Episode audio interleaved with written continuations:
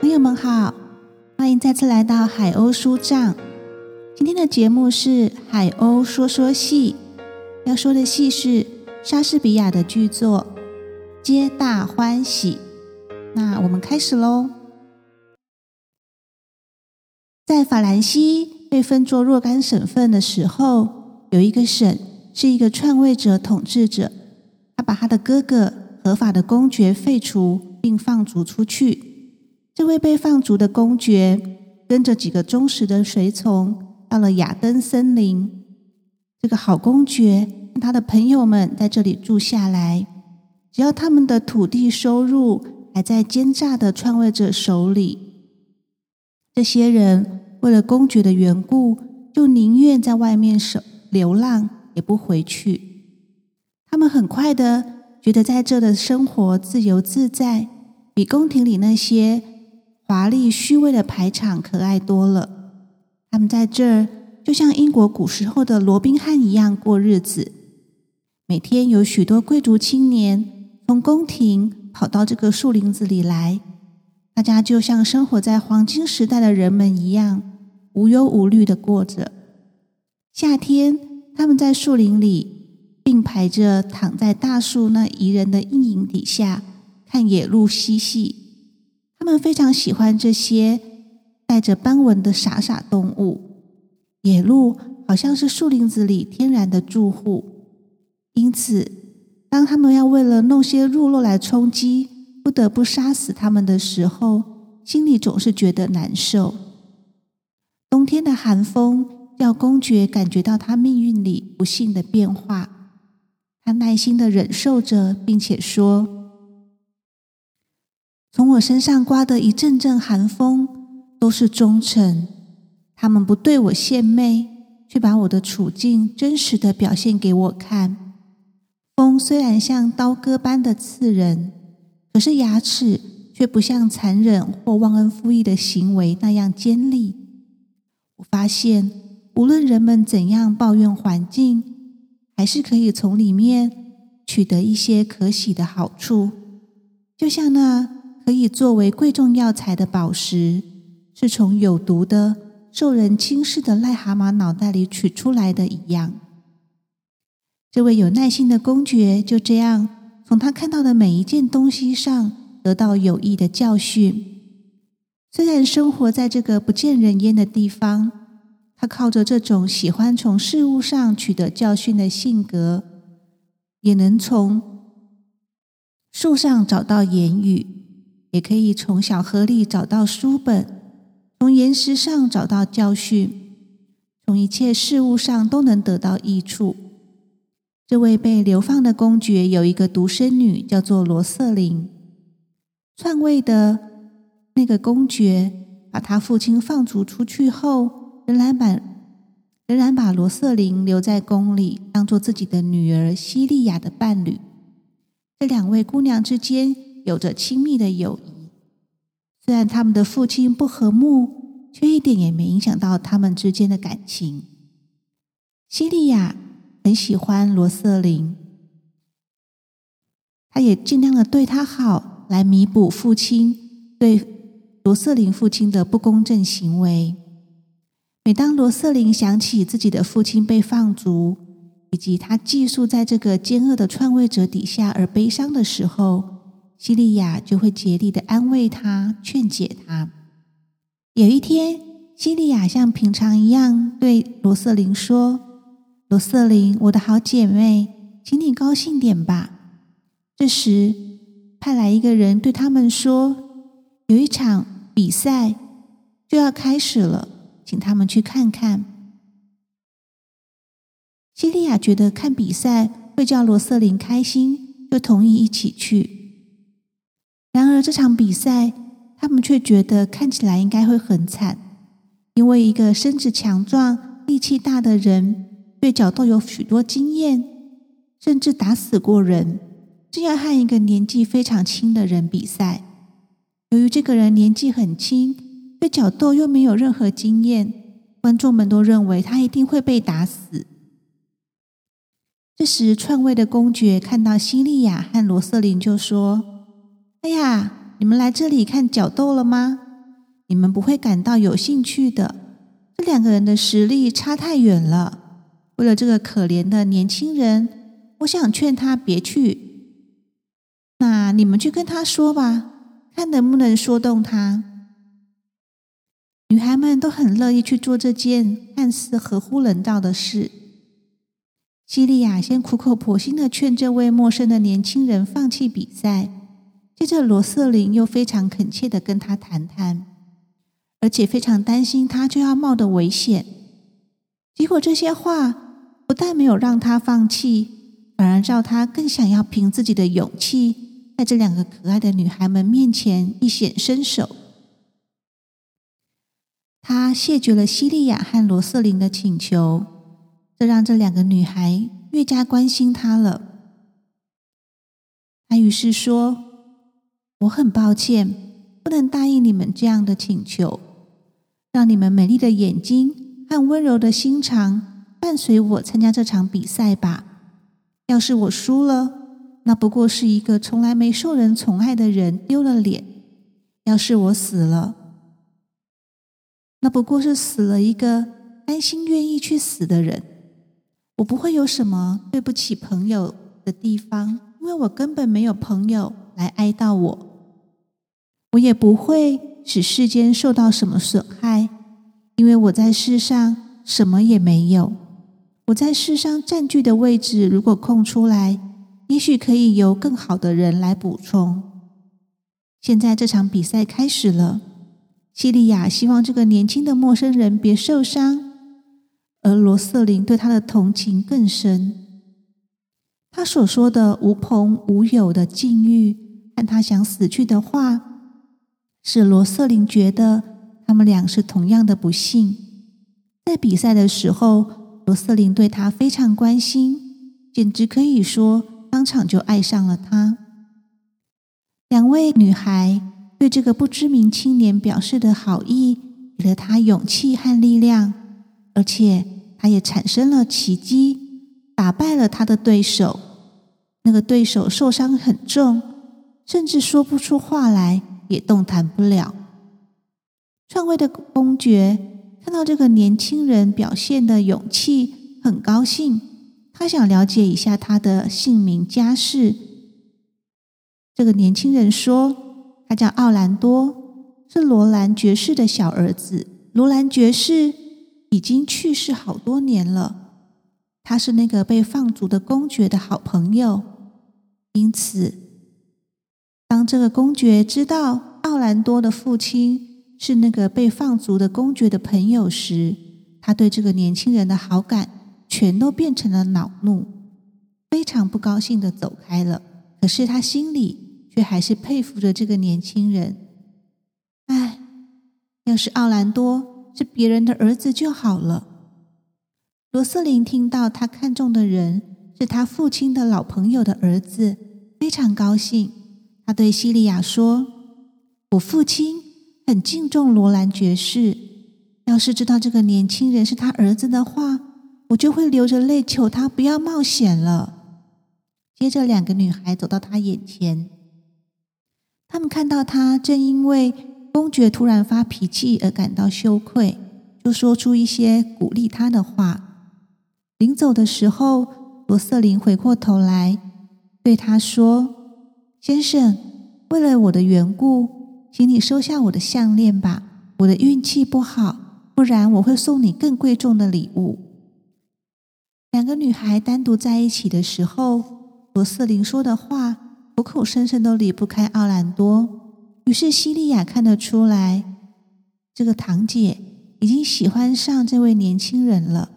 她对罗瑟琳说：“你这样一下子就爱上他是可能的吗？”罗瑟琳说：“我的父亲曾经很敬爱他的父亲啊，难道你就这样去爱他的儿子吗？照这样看来，我岂不是该恨他？”因为我的父亲恨他的父亲啊。不过我并不恨奥兰多。篡位的公爵看到罗兰的儿子以后，心里很生气，这让他想起被放逐的公爵还有很多朋友。同时，大家又夸奖他的侄女罗瑟琳，于是他就兴起了谋害人的恶意。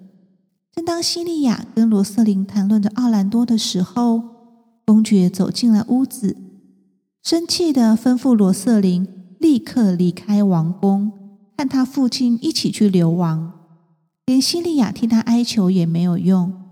他说：“让罗瑟琳待在宫里，只是因为西利亚需要有人作伴而已。”西利亚说：“那时候我并没有请求你让他留下来。”因为那时候我太小了，可是现在我知道他是我多么好的朋友，我们一起玩，一起念书。如果没有他的陪伴，我简直不能活了。公爵回答说：“他不是一个适合的陪伴者。他的圆滑，他的沉默，都在请求别人可怜他。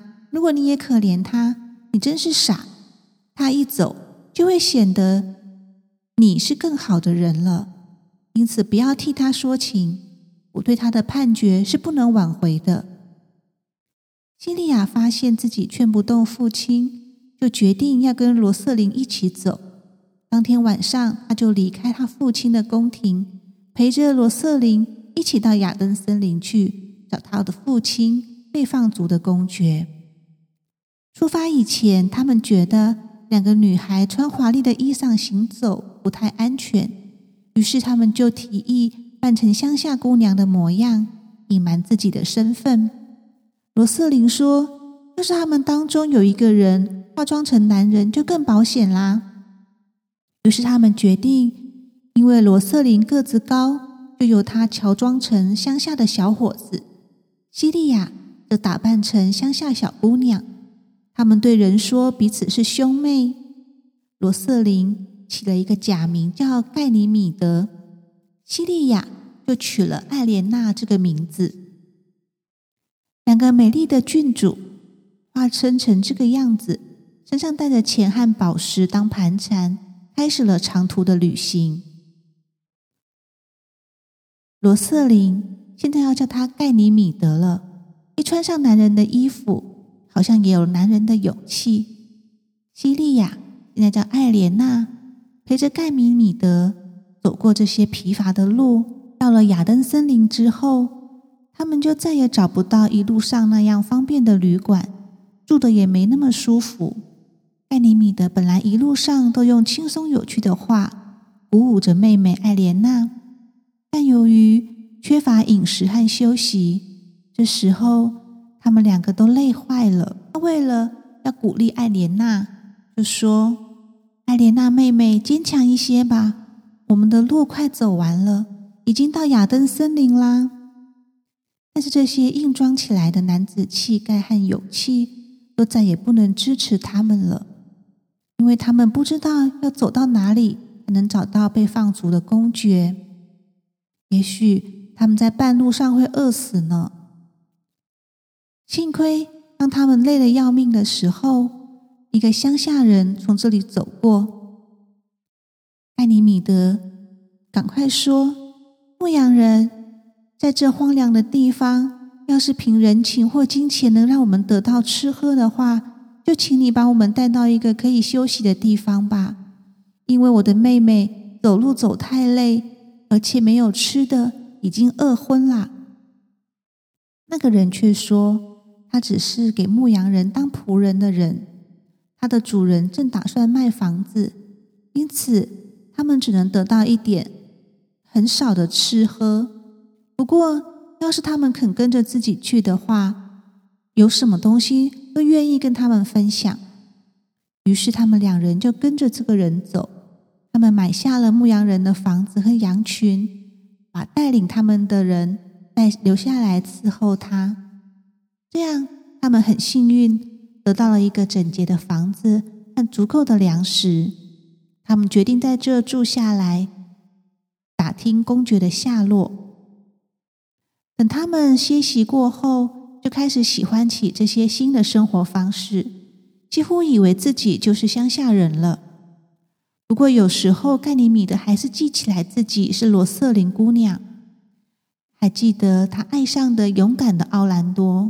讲到奥兰多，他是罗兰爵士的小儿子，爵士临终的时候，奥兰多年纪还很小，爵士把他交给他大哥奥列佛抚养，同时嘱咐要让他的小弟弟受到很好的教育。可是奥列佛不是个好哥哥，他并没有顾念父亲临死的吩咐，并没有将弟弟送进学校读书，只叫他待在家里，没人教导，没人照顾。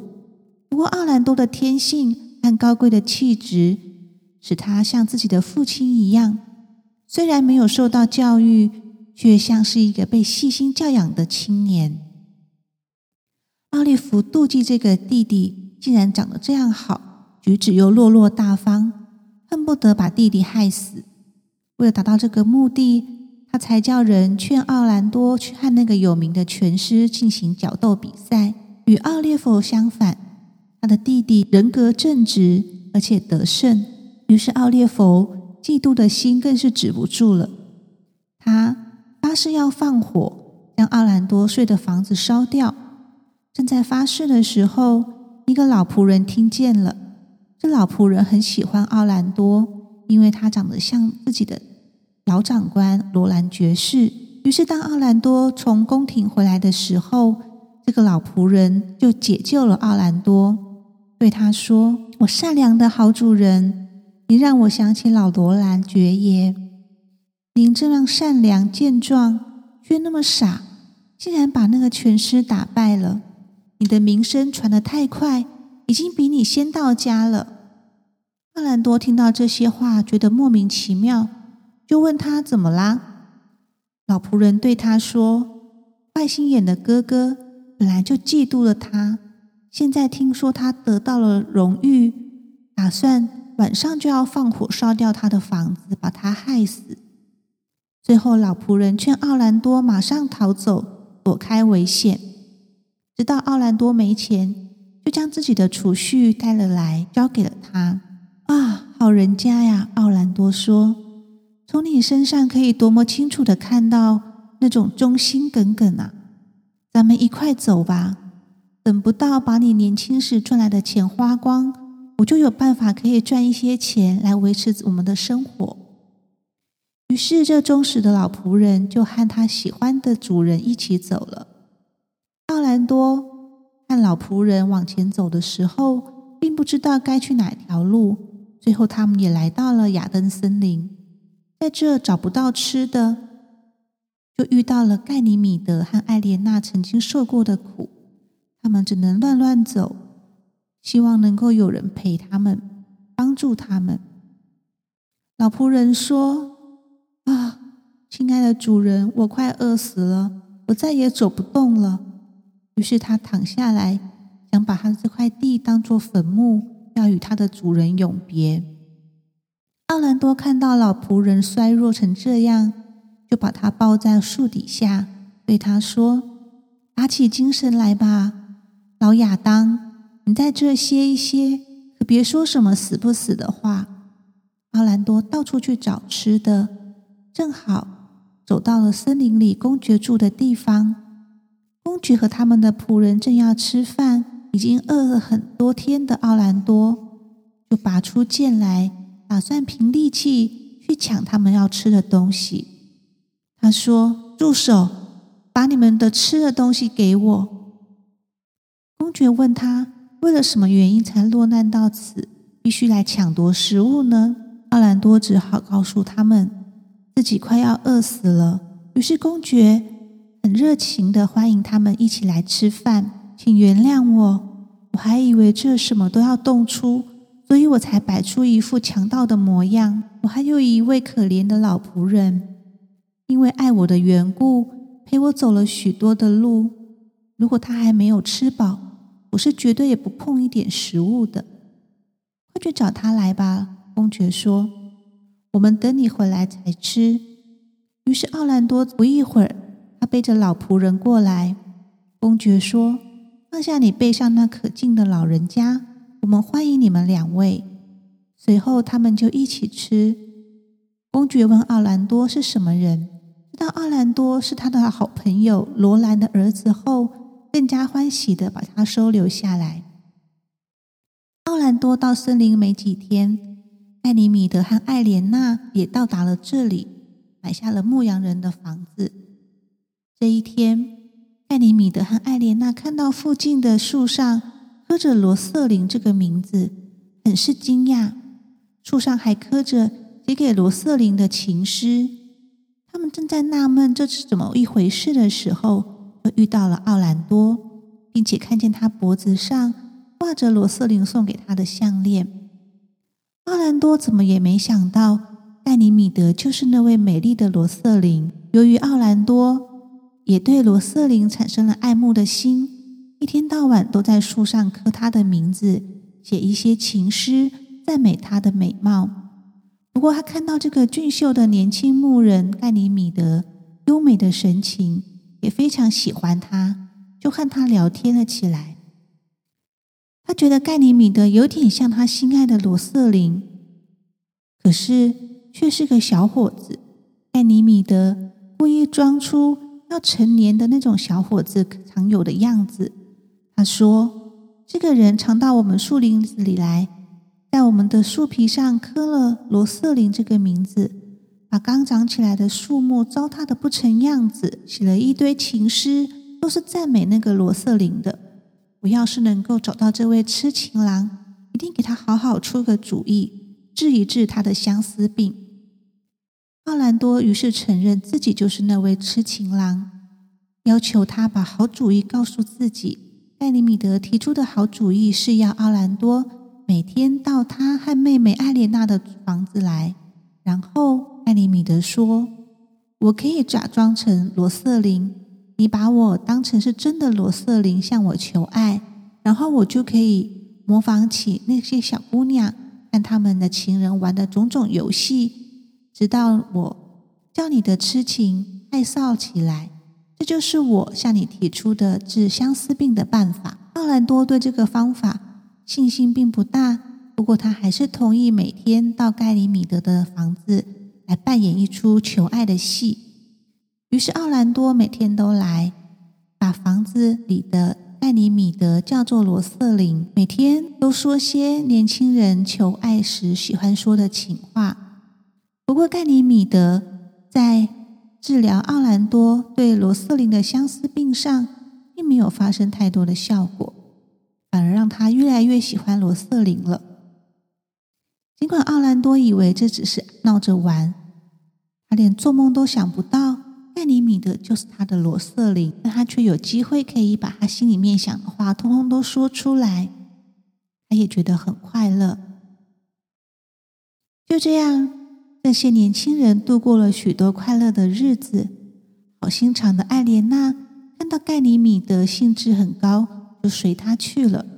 反正扮演这出求爱戏，让他觉得很有趣，于是也没有去提醒盖尼米德说。罗瑟琳姑娘到现在没让她的公爵父亲知道她在这里。其实，他们从奥兰多嘴里已经打听到父亲在森林里的住处。有一天，盖尼米德遇到公爵，跟他谈了一些话。公爵还问起他的家世。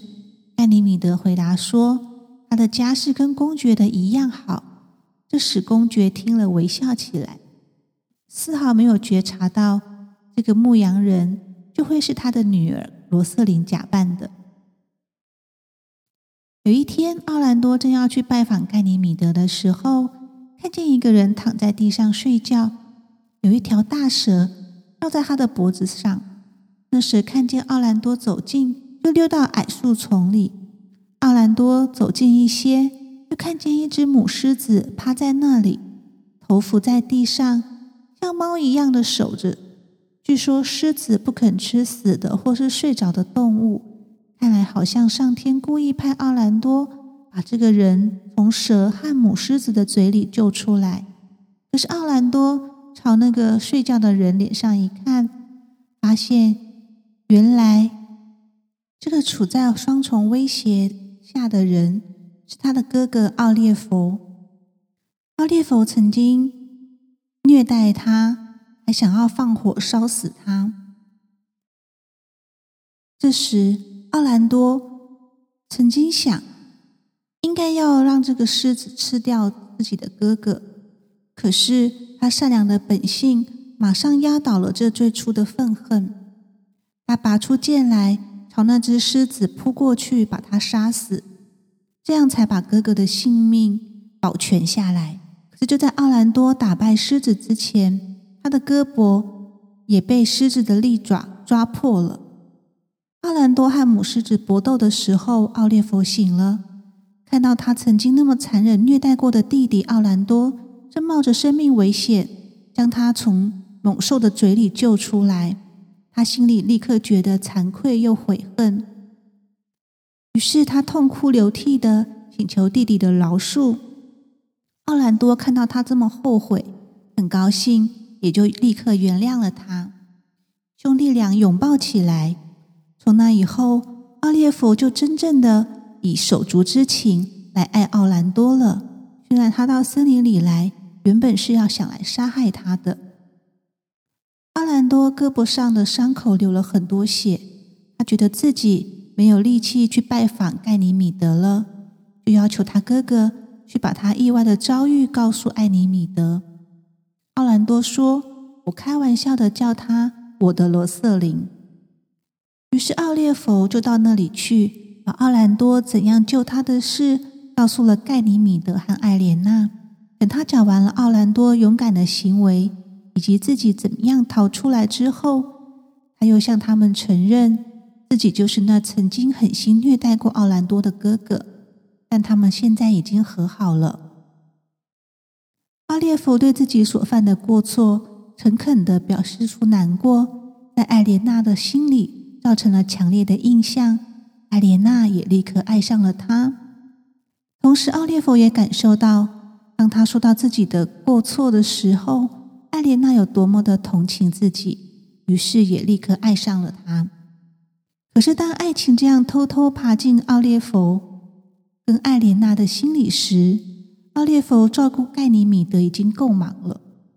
因为盖尼米德听到奥兰多被捕、被狮子抓伤，又晕倒了。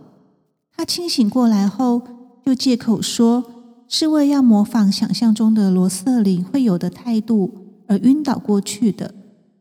盖尼米德对奥列佛说：“请告诉你的弟弟奥兰多，我假装晕倒装的有多么像。”可是奥列佛从他苍白的脸色看得出，他是真的晕了过去。这个年轻人竟会这么脆弱，使他觉得很奇怪，就说：“好吧。”你要是真的假装的话，那就振作起来，做个男子汉吧。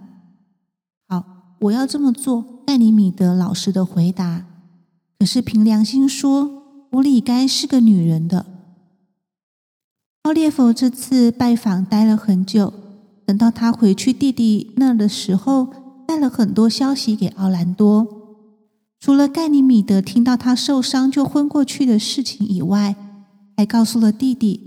自己爱上了艾莲娜，虽然是初次见面，艾莲娜听他求婚的话，却表示好感，好像是一件已经决定了的事情一样。他告诉弟弟，自己要跟艾莲娜结婚，说自己非常爱她，想住在这里当个牧羊人，要把家乡的田产和房子都让给弟弟。奥兰多说：“真好，你们的婚礼。”就在明天举行吧，我去请公爵和他们的朋友都来。你去劝劝牧羊女，也同意这样做吧。奥列佛到艾莲娜那儿去的时候，奥兰多看见盖尼米德走进了自己，他是来慰问这个受伤的朋友的。奥兰多跟盖尼米德谈起奥列佛和艾莲娜之间的感情，奥兰多说这是他跟他哥哥出的主意。劝他去和牧羊女明天结婚啊！自己有多么希望可以在同一天跟他的罗瑟琳结婚啊！盖尼米德很赞成这个方法。他说：“要是奥兰多真的像自己说的那么爱罗瑟琳的话，他的愿望应当是可以实现的，因为明天他就会安排好让罗瑟琳亲自出面，并且说。”罗瑟琳也一定愿意跟奥兰多结婚的。盖尼米德声称，他从有名的魔法师叔叔那儿学来一些魔法，肯定可以实现这个愿望。既然盖尼米德就是罗瑟琳本人，魔法这件事表面上看来很奇妙，其实是很容易办到的。这位痴情的恋人奥兰多对他所听到的事半信半疑。他问盖尼米德说的是不是真话？我用生命来启示，我说的都是真话。艾尼米德说：“去穿上你最漂亮的衣裳，把公爵和你的朋友们都请来参加婚礼吧。因为你要是愿意明天跟罗瑟琳结婚，他明天就会到这儿来的。”奥列弗。已经征求到艾莲娜的同意。第二天早晨，他们俩就来到公爵这儿，奥兰多也一起来了。他们聚在一起庆祝这双重的喜事。可是只有一个新娘在场，大家又是惊奇又是猜测。大多数人都认为盖尼米德是在拿奥兰多开玩笑。公爵听说他自己的女儿将要被人用这种奇怪的方法带来，就问奥兰多。相不相信牧羊人真能说到办到？那奥兰多正在对他说，自己也不知道该怎么想才好。这时，艾尼米德进来了。他问公爵：“要是他把他女儿带来，他会不会同意让他跟奥兰多结婚？”公爵说：“即使我有好几个王国，我也愿意通通给他做陪嫁。”然而，盖尼米德对奥兰多说：“你是说？”要是我把他带到这来，你就跟他结婚吗？奥兰多说：“即使我是统治许多王国的君王，我也愿意。”盖尼米德和艾莲娜一起走出去。盖尼米德脱下男装，重新穿上女人的衣裳，没有靠魔法就变成了罗瑟琳。艾莲娜把乡下人的衣裳脱下来，换成自己的华丽服装，就变成了西利亚。他们走开以后，公爵对奥兰多说：“他觉得牧羊人盖尼米德长得很像自己的女儿罗瑟琳。罗瑟琳和西利亚穿着自己的衣服走进来。罗瑟琳不假装自己是靠魔法的力量来到这儿，她跪在父亲的面前求他祝福。他把被放逐出来的经过告诉了父亲，也提到他扮成了牧羊人，在树林子里。”和他的堂妹西利亚扮作艾莲娜的事情，公爵实践了刚才同意他们结婚的诺言。